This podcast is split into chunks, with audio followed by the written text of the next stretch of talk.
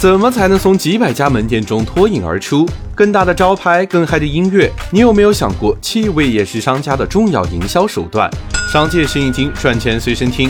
有的商店特别香，让人忍不住要去逛一逛。鼻子嗅到的这股香味，每年以百分之十五的速度增长，行业营收超过三亿美元，不仅吸引你的注意力，还在悄悄偷走你的钱包。而用气味做营销，早就不是什么新鲜事了。十多年前，美国快消服装品牌 Abercrombie Fitch 就已经将气味作为营销手段。它规定店员涂喷带有刺激性的古龙水，让进店的顾客能第一时间识别这种味道。后来更是把这种香气作为品牌的一部分，不仅在店里涂抹，还在通风系统中滴精油，让味道能够均匀扩散。除了 AF，很多五星级酒店、奢侈品店和商场也都有气味营销的历史。大酒店的香氛不仅做到了全国统一，而且细致规定到了每个角落用什么味道。有的商场一年在空间香氛上的投入高达三十万，很多生活中的店也在用气味做免费营销。想想每次去电影院时，你是不是总能闻到爆米花香？闻着闻着，是不是也就想上去点一份？路过星巴克门口时，是不是能闻到咖啡香？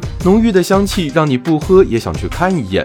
利用店里现成的香味，不仅一分钱没花，还让消费者产生了对品牌的好感度，甚至产生销售转化。在消费者逛街的过程中，鼻子获得的信息虽不如眼睛，但它却能产生近七成的情绪。一种愉悦的香味，不仅会让我们感到放松，更会将一个品牌牢牢记在脑子里。你常去的那家店是什么味道的呢？